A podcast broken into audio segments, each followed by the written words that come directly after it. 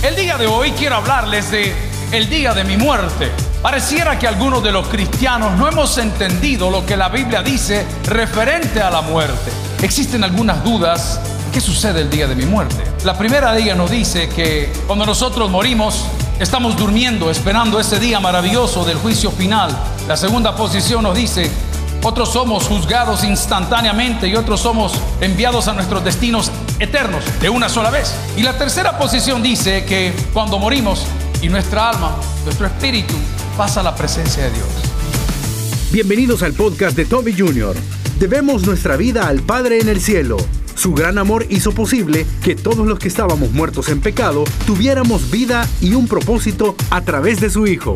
Continúa con nosotros y escucha El Día de mi Muerte. Pareciera que algunos de los cristianos no hemos entendido lo que la Biblia dice referente a la muerte. Muchas personas tenemos dudas y decimos, pastor, y el día que yo muera, ¿qué van a hacer mis hijos? Le quiero contestar, serán felices. Algunas personas preguntan, pastor, pero ¿quién va a cuidar de mi mamá? Dios cuida de ti bajo la sombra de sus alas. ¿Y quién va a pagar mis deudas? El seguro. ¿Y quién va a andar mi carro? El pirurris. Vamos por favor a la Biblia. Filipenses capítulo 1 versículo 21, lo leemos en el nombre del Padre, el Hijo y el Espíritu Santo y decimos, porque para mí el vivir es Cristo y el morir es ganancia. Oremos al Señor. Padre, en una mañana maravillosa, de dureza de corazón para muchos, de orgullo y soberbia para otros y de refresco para tus hijos, pedimos que tu Espíritu Santo nos hable y podamos entender a la luz de las escrituras cómo será el día de nuestra muerte. Por favor, que tu Espíritu Santo llene de consuelo a aquellos que viven luto y aquellos que estamos tal vez en la etapa final de nuestra vida, podamos tener consuelo y seguridad en las promesas de tu palabra. No olvidamos a los amigos que nos visitan, aquellos que están inseguros de dónde pasarán la eternidad. Rogamos, intercedemos por ellos para que en tu gracia, tu Espíritu Santo, hoy les convenza de pecado. En Cristo Jesús lo pedimos. la iglesia dice, amén. Pueden sentarse, amigos y hermanos. Así como la muerte entró por un hombre, dice la Biblia, por un hombre salió. La Biblia habla de Adán y habla de dos tipos de muerte, la muerte espiritual y la muerte física. El día que el hombre desobedeció a los mandatos de Dios, experimentó dos tipos de muerte, la muerte espiritual y la muerte física. La muerte espiritual le llamamos a la separación de Dios y la muerte física el deterioro de nuestra vida a consecuencia del pecado, ya que la misma Biblia dice que la paga del pecado es muerte, más la dádiva de Dios es vida eterna en Cristo Jesús, Señor nuestro. Alguien dice amén esa palabra el día de hoy. El día que nosotros morimos, lo primero que sucede es que nuestros órganos comienzan a deteriorarse por la falta de oxigenación. Hace poco veía un tipo maravilloso en la cirugía plástica, el programa se llama Butched. Y está en los canales de televisión por cable, la mayoría.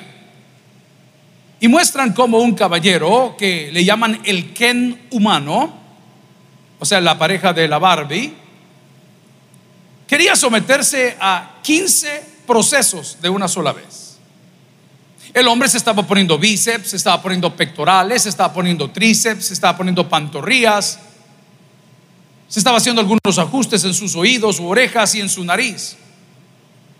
El cirujano le dijo, mira, todo es posible si tienes la plata para pagarlo, pero el único problema que podemos tener es que si no hay irrigación sanguínea en el tissue, en lo que va a estar en la piel que van a sobreponer o a coser ahí o a tocar, esa parte va a morir. Cuando una persona muere, lo primero que hace prácticamente es dejar de respirar. Y eso nos lleva al desenlace no fatal para los que estamos en Cristo, sino a la separación del cuerpo del espíritu.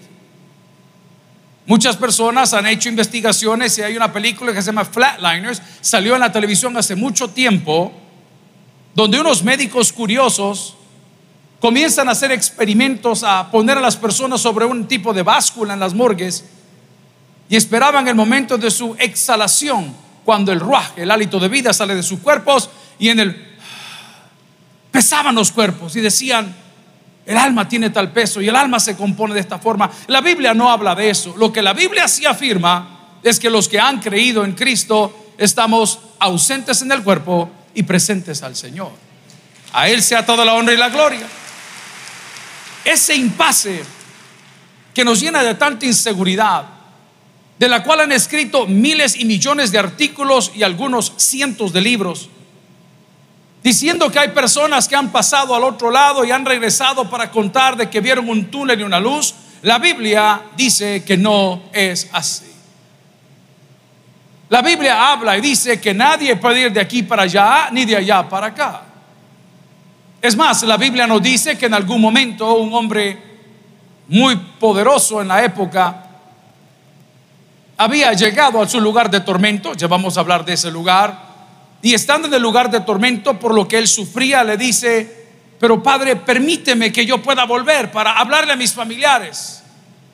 Permíteme que yo pueda volver para decirles que escuchen a los profetas. Permíteme que yo pueda regresar y animarle a que siga los pasos para poder tener a través de la misericordia de Dios la vida eterna. Y ciertamente la respuesta, le acabo de decir la misma pregunta, le dijo Dios, para eso tienen a los profetas.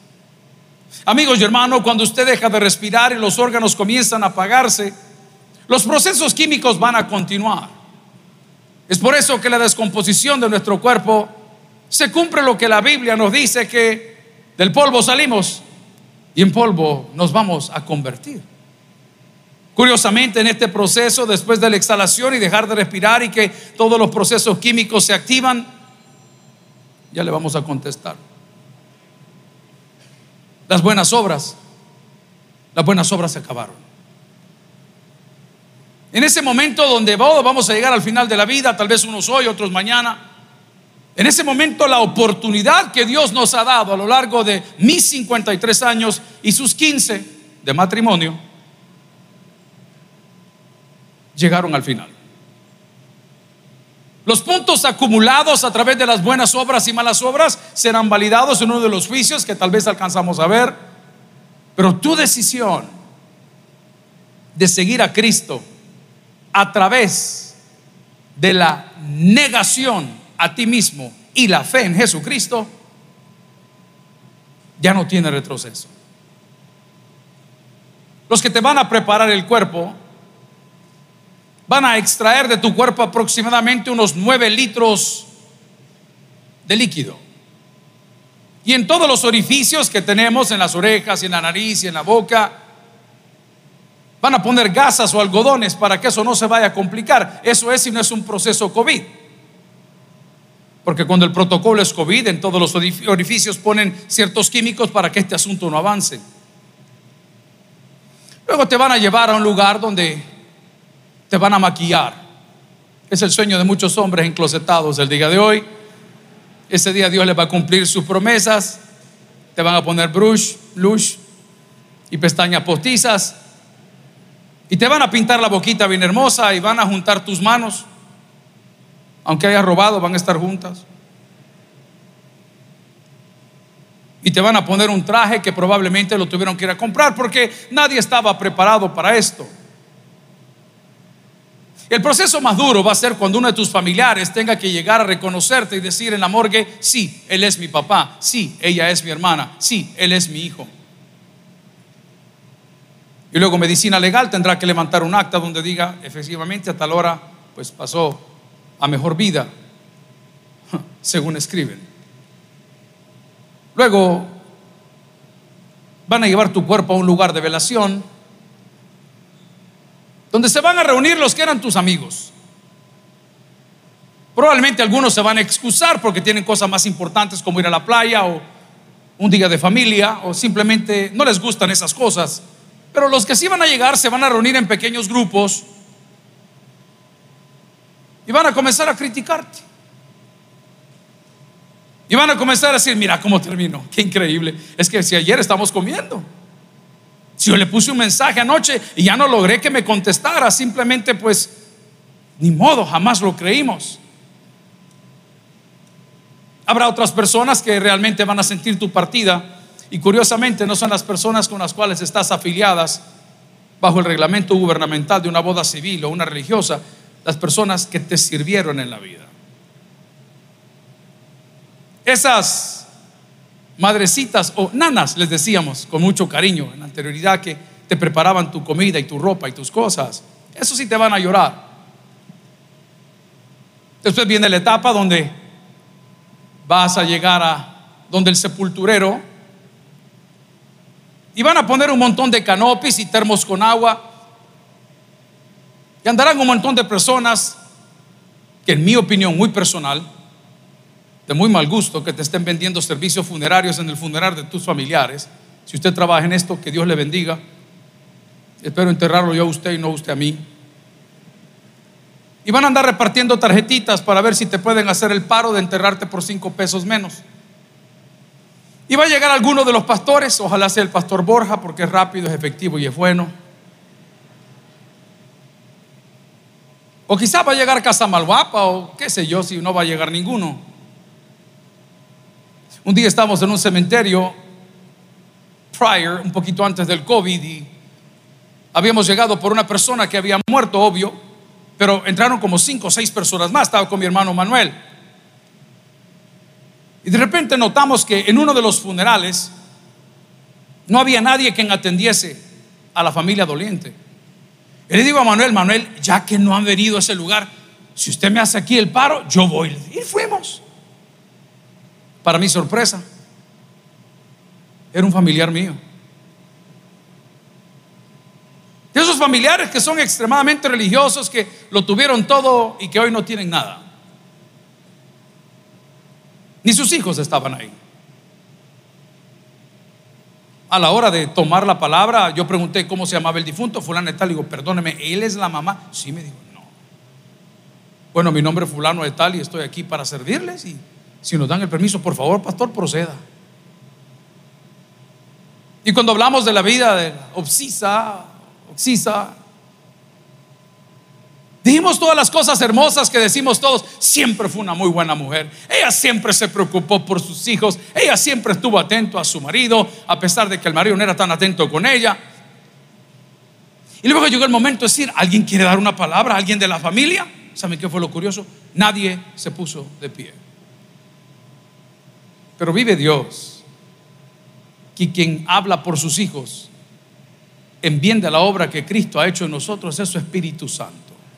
Y cuando alguien se levanta a hablar tonterías en contra tuya, o se levanta a decir cosas, si ese aplauso es para déselo de corazón, o dice cosas que no son, dice la palabra que el paracleto, el abogado, el Espíritu Santo, intercede por nosotros con gemidos indecibles en presencia del Padre. ¿Alguien recibe esta palabra el día de hoy? Así que no se preocupe por lo que van a decir sus familiares, no se preocupe si en el obituario no sale su nombre. No se preocupe si ahí no hay un esquela en el periódico. Y cuando hayamos entregado su cuerpo a la tierra o el mío esté ahí, las cosas cambian. Diga conmigo, las cosas cambian.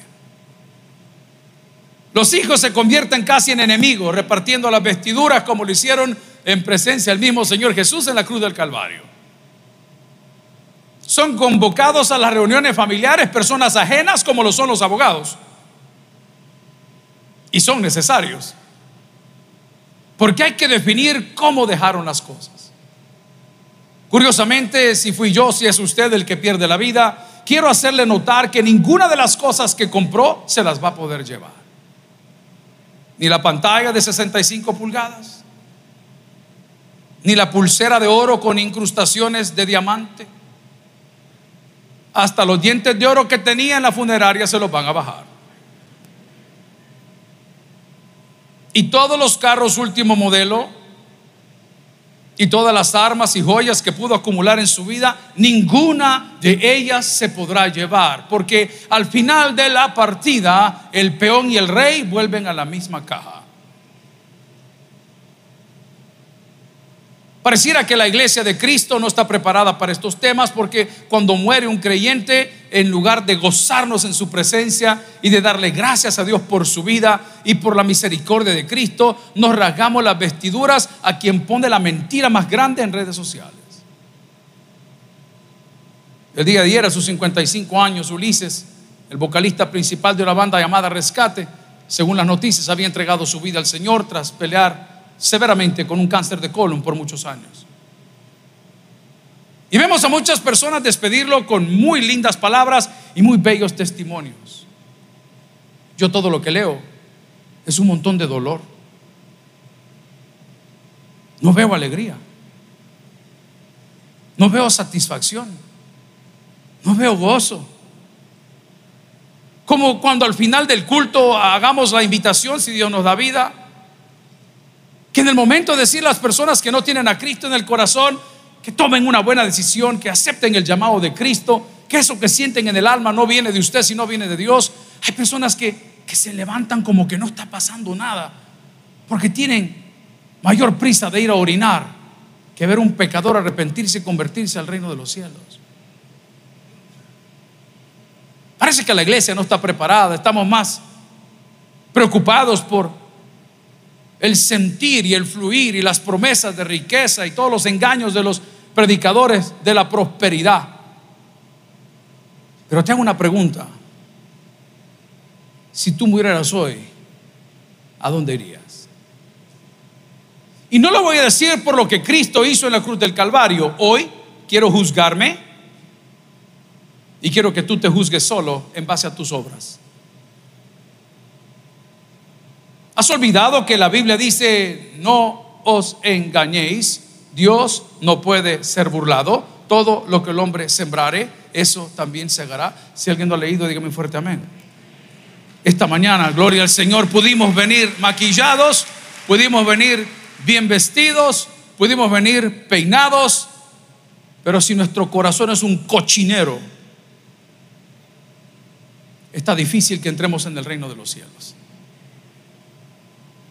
Entrar en el reino de los cielos no sucede por una oración sencilla de la oración del penitente. Esa es la puerta de entrada. Pero el primer paso, el primer paso lo das cuando te comienzas a negar a ti mismo. El primer paso lo das cuando dices, ya no vivo yo, mas a partir de hoy voy a hacer lo que Cristo quiere que yo haga, así como nos enseñaron a las 7 de la mañana, aunque te cueste renunciar a lo que te cueste renunciar, no por amor a ti mismo, no por amor a la persona, no por amor al dinero, no por amor a la vida, no por amor a la belleza, sino por amor a Dios. ¿Sabes qué dijo el apóstol Pablo? Lo tengo todo por basura por amor a Cristo. Y la palabra en griego es seria, desecho descarga para que más o menos me entienda. Ahora bien, existen algunas dudas y tres diferentes posiciones en cuanto a qué sucede el día de mi muerte. La primera de ellas nos dice que hay algunos que sostienen que cuando nosotros morimos, estamos durmiendo, esperando ese día maravilloso del juicio final donde todos serán enviados unos al cielo y otros al infierno. La segunda posición nos dice que en el momento de la muerte, otros somos juzgados instantáneamente y otros somos enviados a nuestros destinos eternos de una sola vez. Y la tercera posición dice que cuando morimos, nos separamos el cuerpo del alma, el cuerpo permanece en la tierra, esperando y vamos a ver esa resurrección y nuestra alma, nuestro espíritu, pasa a la presencia de Dios. La Biblia, si me acompaña, por favor, en Juan capítulo 11, versículo 25 y 26, nos da una idea, una señal y una salida.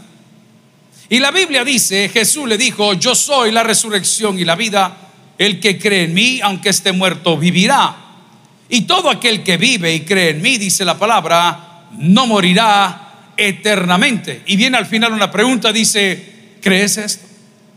Amigos hermanos, el problema que nosotros tenemos el día de hoy es que no estamos aprovechando la oportunidad que Dios nos dio. Hemos tomado la vida como que nos pertenece. Hemos hecho planes para los próximos 30 años. Esta semana hablaba con un buen amigo, Frank, y él es el corredor de seguros que he tenido el privilegio de conocer a través de los años. De seguros no sé nada. Dije, Frank, necesito comprar un seguro de vida. ¿Por cuánto lo quiere? Me preguntó él. Por 5 dólares, le dije yo. Para que el día que yo muera, 4.99 lo pueden repartir entre 5 personas en la casa. Y después me preguntó, ¿y por cuánto quiere un seguro? ¿Y de qué tamaño hay? Hay de 100, de 200, de 300, de 400, de 500, hasta de un millón de pesos. Me van a matar mañana, dije yo. Mejor nos vamos a quedar con el más bajito de todos. Usted ha hecho planes para eso. Pero su mejor plan es estar en paz con Dios el día de hoy. Vamos a entrar a vacaciones, vacaciones de agosto. Y El Salvador se prepara, el gobierno ya puso grúas, el gobierno ya puso ruedas, la empresa privada ya puso el guaro. Amén, dice, santo Dios, Padre, repréndelo. Pero nadie está pensando en morirse. Y muchos no volveremos aquí. Qué oferta más hermosa la que la Biblia nos plantea hoy, cuando en el mismo Evangelio de Juan, Él nos está afirmando y nos dice, porque de tal manera ha amado Dios al mundo, que ha dado a su Hijo unigénito, para que todo aquel que en Él cree no se pierda, mas tenga vida eterna. ¿Alguien agradece esa oportunidad del día de hoy? No estamos hablando de perder tu casa, no hablamos de perder tu carro, hablamos de la vida eterna. Hablamos de que podemos morir hoy. Hablamos de que ese dolor que andas llevando por cinco años por haber perdido a tu hijo que era creyente, o a tu mamá que era creyente, o a tu papá que era creyente, estás perdiendo una gran bendición, ausentes en el cuerpo, presentes al Señor. Estás llorando lágrimas equivocadas. Has terminado con tu vida, estás deprimido, no quieres comer, no crees en el amor, no quieres casarte, no atiendes a tus hijos porque estás en una depresión porque desconoces las promesas de Dios. La palabra del Señor en el Evangelio de Juan capítulo 3, versículo 18 nos dice qué va a suceder para aquellos que somos el hazme reír. Para aquellos que critican la fe cristiana en general. Y dice la palabra, el que en él cree no es condenado. Pero el que no cree, dice, ya ha sido condenado porque no ha creído en el nombre del unigénito Hijo. ¿Cómo puedo creer en algo que no conozco? Es por eso que el primer paso para poder tener fe es conocer de qué te estoy hablando. Es por eso que yo he estado insistiendo en los ministerios evangelísticos que compartamos nuestra fe, no nuestra experiencia, no los textos bíblicos. Le decía a Jorge el otro día de teología Llámame a todos los maestros de teología y decime quiénes de ellos son un ejemplo para sus alumnos. Los que no son ejemplo para sus alumnos, me los vas a quitar del seminario. ¿Por qué? Porque producimos lo que somos. Porque sus hijos y los míos son el reflejo de lo que usted y yo somos. En Dios tenemos un gran Salvador. ¿Alguien dice amén a eso? Entonces la pregunta es, Señor, ¿y qué debo de hacer? Memorizar versículos bíblicos, aprenderme la Biblia de memoria, ponerle las reglas claras a mis hijos. No, Señor, dele un ejemplo consecuente del amor de Dios. Que en la misericordia que no se merecen, que en la disciplina que sí se merecen, puedan ver ellos reflejados a Cristo.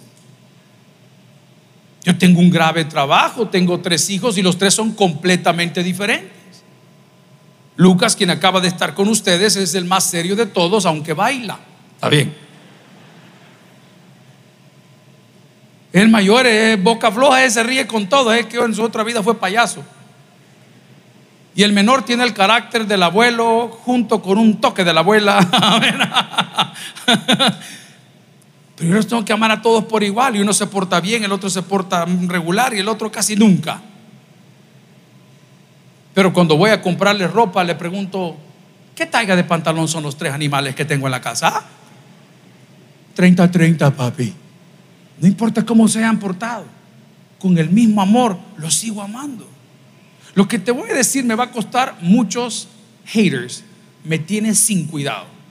Si mi hijo me dice a mí, que es homosexual, ¿tú crees que yo lo sacaría de mi casa? Jamás. Nunca. ¿Por qué? Si es mi hijo. Voy a orar por él hasta el último día que me quede vida. No voy a rechazarle. Le voy a hacer ver que lo que está pasando. Le va a decir, hijo, tenemos un problema. Esto es lo que dice la Biblia. Eso es lo que tú quieres hacer. Yo no estoy en contra de tu estilo de vida, solo prepárate para sufrir y si tú no te arrepientes de los pecados, prepárate según la Biblia para ser condenado con nosotros los mentirosos, los adúlteros, los fornicarios y los ladrones, porque todos señalamos el trasero de otra gente, pero no señalas tu corazón. ¿Estás listo para el día de tu muerte? Dios no está con un palo queriendo reventar la frente a nadie, sino que aquí mismo su palabra me revela y dice, en Juan 3:36, el que cree en el Hijo tiene la vida eterna. Pero el que rehúsa creer en el Hijo no verá la vida, sino que la ira de Dios está sobre él. Esta mañana, amigos y hermanos, nos hemos reunido para hablar del día de mi muerte y del día de su muerte. Y hacerle ver que todo lo que ha logrado, que todas las cosas que ha tenido, que todas las cosas que ha soñado, aunque las haya tenido, no se va a poder llevar ninguna de ellas. Un famoso cantante, no sé su nacionalidad, llamado Diego Vernaguer. ¿Cuántos se acuerdan de Diego Vernaguer? Hermana, no llore, por favor, el hombre ya murió. ¿Era el esposo de quién? Oiga, las hermanitas del TABE. ¿Era el esposo de quién? Amén. Murió en enero por complicaciones de COVID. Este hombre ya tenía 70 años. Paul Sabino, un actor, no lo van a encontrar muchos, de Goodfellows o Goodfellas, murió a sus 83 años. Paul Polosek, un levantador de pesas, un bodybuilder, murió a sus 37 años. Al solo bajarse la tarima, se fue al hotel y de repente la mujer llamó a los organizadores: ¡Está muerto aquí! 37 años. La pregunta es: ¿estaban ellos preparados? Habían entendido lo que Juan capítulo 3 versículo 36 nos decía cuando dice, eh, el que cree en el Hijo tiene vida eterna, o, pero el que rehúsa creer en el Hijo no verá la vida eterna, sino la ira de Dios. La ira de Dios, no quiero trabarle su mente, teológicamente se llama lo que van a participar de la segunda muerte. Es una separación absoluta de Dios, no hay retroceso. La primera muerte, la que vamos a experimentar aquí, donde te van a maquillar. La segunda muerte vendrá después de algunos juicios que van a atravesar en la Biblia. Juicio del gran trono blanco, juicio de las naciones. La segunda muerte, que es mencionada en la Biblia repetidas veces, es cuando se te dice, se te juzgó por lo que hiciste. Es que Dios no fue justo conmigo. Amigo y hermano, ¿dónde no hay evangelio hoy aquí? ¿Cuántas radios cristianas no hay? Estamos llegando ahí a una Bartolina que se llama El Penalito, ahí por la Naval, martes de la mañana. Y frente a la tiendona, ¿cuántos han ido a la tiendona alguna vez? Hace muchos años hubo un puesto que se llamaba el puesto Rosita, número 33 de refresco. Por favor, vayan, porque a uno le ponen ensalada, pero le ponen muñeco. Ah, usted sale bien galán de la hermana Rosita. Entrando íbamos. Y al pasar por el redondel que se llama La Isla, también van a hacer otro bypass. Ya me tienen hasta aquí de tanta carretera. Amén. En el medio redondel de la isla, tras una reja, como en un expendio de agua ardiente, tras una reja, había un púlpito. Y en la parte exterior de la reja había un gran parlante. Y había un pastor predicando a viva voz de los que predican así como el interior del país, que tienen una voz bien fuerte. Y el sermón es el mismo de hoy. Arrepiéntanse de sus pecados. Cristo viene pronto. Si alguien lo sabe, dígame un fuerte amén. Las señales día tras día, tras día, tras día, se van cumpliendo. Cada señal se va cumpliendo, cada cosa. Guerra. Ayer China dijo, si vuela la señora fulana sobre nuestro territorio, vamos a derribar el avión. En Guatemala tratamos de quitar la vida al presidente con un atentado. La viruela del mono le está pegando a los hipotes que andan por ahí. Total, es un relajo. Vuelvo a hacer la pregunta, amigo. ¿Estás preparado? Aparte del café que dejó pagado mi abuelo el día de su funeral, aparte del pan dulce que dejó pagado mi papá el día de su funeral. ¿Estás a cuentas con Dios hoy? No te estoy diciendo con la sociedad, no te estoy hablando de las fotos preciosas que posteamos todos en Facebook y en Instagram. No, ¿estás a cuentas con Dios? ¿Cuáles son los deseos de tu corazón? ¿Te has negado a ti mismo en los últimos 24 horas? ¿Te has privado de algo para decir, Señor, esto no te glorifica, me voy a quedar aquí, no importa, no salgo, no importa, voy a crucificarme, me voy a quedar en esa cruz, no lo voy a hacer. Tengo todo el deseo de hacerlo, no lo voy a hacer, Señor, no puedo hacerlo. Porque ya no vivo yo, dice la palabra. La palabra del Señor también en 2 Corintios capítulo 5. Dice, así que vivimos confiados siempre y sabiendo que entre tanto que estamos en el cuerpo, estamos ausentes al Señor. Versículo 7 dice, por la fe andamos y no por vista. 8, pero confiamos y más quisiéramos estar ausentes del cuerpo, que dice la palabra, y presentes al Señor. ¿Es ese tu deseo? ¿Te estás poniendo células de carnero? ¿Nos estamos aplicando Botox todos en la cara? Estamos cuidando de nuestra dieta mucho para que podamos tener un poquito más de longevidad. Estás durmiendo tus ocho horas, tomándote tus vasitos de agua, tomándote tus multivitamínicos. Estás durmiendo y buscando que el sol no te pegue para que no te marchite. Cuando nuestro interior tiene un grave problema. Trabajaba en una gasolinera hace muchos años en Miami, Florida, en el sur de la Florida. En aquel entonces la exportación de autos hacia Sudamérica era muy popular, como lo es ahora en El Salvador.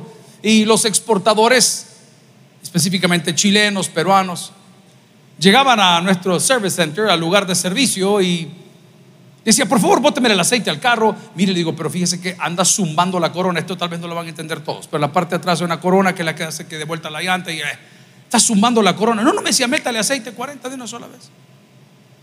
Mire, pero fíjese que ya le pusimos y sigue sumando. Póngale un poquito de acerrín para que no le haga el ruido. Mire, fíjese que las punterías de este carro están golpeando, you're knocking, tac, tac, tac, tac, tac. Mire, no, póngale un aditivo. Existían marcas como STP que ya no existen. 66 tampoco ya no existe. Y el carro por fuera va bien pintado y con buenas llantas y polarizadito y de las marcas así de, de high-end, de las marcas, y todo iba lindo. Y me imagino yo que cuando estos vehículos arribaban a su destino final, no los vendían por cómo manejaban, sino por cómo se veían. Lamentablemente, amigos y hermanos, en el cielo no se entra por cómo nos vemos, sino que se entra por cómo andamos. Esto es grave. Hermana Patti decía algo muy interesante el día de hoy. Cuando hablaba de que cometemos un error cuando queremos inducir a nuestros hijos a hacer cosas que no les nacen. Mis hijos pasaron por esa etapa, son los hijos del pastor. Entonces, ¿qué hacíamos? Los traemos aquí, aquí, aquí, aquí al templo. No los mandamos a bíblica porque los niños no quieren eso. Jóvenes en Victoria, no, tampoco. Vénganse para el templo porque tienen que estar con sus papás y tampoco pasaron por eso. Escuela bíblica, no, saltarles o Él no necesitan de eso. Y de, de repente vimos que estaban como sin brújula. Porque la Biblia misma nos dice que todo lo que el hombre siembra, dice la palabra, eso también cosecha. La palabra del Señor en Salmos capítulo 23, versículo 4, nos habla que no importa en qué etapa de la vida estés. Si te acaban de descubrir el padecimiento, si acabas de darte cuenta que tienes una enfermedad terminal, o si vas comenzando tu vida matrimonial o de empresario. Hay una garantía de Dios para aquellos que esperan y permanecen en Él. Y dice el Salmo 23, 4, aunque ande de valle de sombra de muerte, no temeré mal alguno, porque tú estarás conmigo, tu vara y tu callado me infundirán aliento. Amigo y hermano, te hago la pregunta una vez más. ¿Qué va a suceder el día de nuestra muerte? ¿Qué va a suceder el día que el Señor diga hasta aquí? Te has preparado por tanto tiempo, has acumulado tantas cosas maravillosas, has pensado hasta en tus propios nietos, pero esa no es tu labor. Tu labor hoy es estar a cuentas para con Dios. Te has esforzado pagando colegios caros. Te has esforzado pagando universidades caras. Para que tus hijos lleguen a un... Está bien, súper bien hecho, pero ¿y su corazón? ¿Y sus amigos? ¿Y sus prioridades? Esta batalla no termina hoy, no se preocupe. Este puede ser el primer paso para nuestra batalla. Pero de algo estoy seguro. En 2 Timoteo capítulo 2 versículo 11 la Biblia dice, palabra fiel es esta. Si somos muertos con Él, también viviremos con Él. La decisión, la decisión es personal. La decisión no es de familia. La decisión ni siquiera es por conveniencia, es una necesidad. Y así como los que pasaron a la presencia del Señor en los últimos días pudieron estar preparados. Así tal vez algunos de nosotros deberíamos de estar preparados para el día que Cristo nos llame a su presencia. Surge la pregunta, de las tres posiciones iniciales, ¿cuál es la que usted cree que es la correcta?